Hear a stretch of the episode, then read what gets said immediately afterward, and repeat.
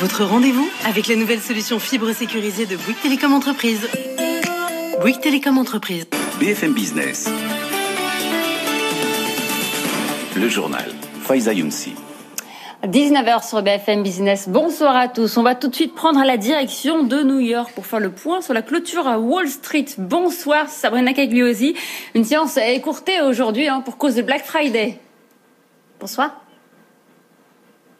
Et oui, effectivement, demi-séance et une très belle séance puisque l'indice Nasdaq termine euh, sur un niveau record 12 205 points à la clôture, une progression de pratiquement 1% pour l'indice. L'indice Dow Jones de son côté termine en hausse, alors en dessous des, 30 000, mais 29 euh, 911 points, une progression de 0,13% quand même. Le S&P 500 de son côté prend 0,25% ce soir à la clôture, 3 638 points, séance marquée donc par le secteur de la distribution, bien sûr à l'occasion euh, du Black Friday, alors qui a commencé euh, aux États-Unis il y a un petit moment déjà. Hein. Le coup d'envoi a été lancé euh, euh, avec Amazon et son, son événement Prime mi-octobre. mais aujourd'hui, donc, on fait un petit peu le bilan, surtout d'hier, Thanksgiving, avec une journée record selon Adobe, Adobe plus 22% pour les ventes en ligne, qui se montent à un petit peu plus de 5 milliards de dollars. Sur les valeurs du secteur, aujourd'hui, c'est assez partagé. Target est en hausse, Walmart ou encore Best Buy, en revanche, sont en repli. Et puis, on notera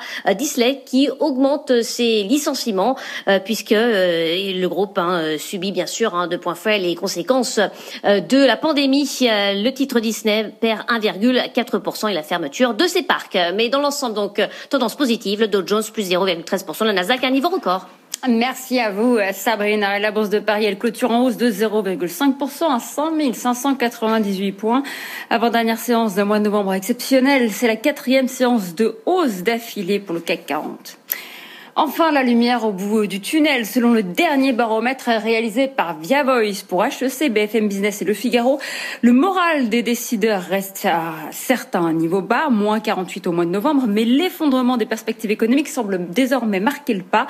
Par ailleurs, notre dernier baromètre du reconfinement laisse lui aussi entrevoir un début d'optimisme chez les décideurs, un optimisme conforté par la réouverture des commerces dits non essentiels demain. Cette réouverture est évidemment un soulagement pour les professionnels. Ce dernier week-end de novembre est crucial pour leur activité. Certaines enseignes n'ont d'ailleurs pas attendu les annonces du gouvernement pour s'y préparer. C'est le cas de la chaîne Emma où on retrouve Anissa Sekai dans l'une des boutiques à Paris. Toute l'équipe de vente est de retour depuis lundi déjà, bien avant l'annonce euh, de réouverture des commerces pour anticiper la préparation du magasin. C'est important car la boutique réalise 25% de son chiffre d'affaires au moment des fêtes. Les articles de Noël qui dormaient en réserve sont maintenant installés et les livraisons vont continuer euh, d'arriver jusqu'à l'ouverture. Alors concernant le protocole sanitaire, le gel et le sens de circulation n'ont pas changé. Ce qui change, eh bien, c'est la jauge une personne pour 8 mètres carrés. Pour les compter, le système est simple. Regardez à l'entrée, il y a 52 paniers pour les premiers clients. Les autres devront patienter à l'extérieur le temps qu'un panier euh, se libère et qu'il soit désinfecté. Merci Anissa Seka. Il est 19h03. Restez avec nous sur BFM Business. Que ce soit en boutique ou en ligne, l'expérience client doit rester la clé dans le commerce de détail. Pour mieux vendre, il faut coller au plus près des besoins des clients et de leur parcours d'achat. Frédéric Simotel et ses invités vous expliquent comment le commerce se régénère avec le digital.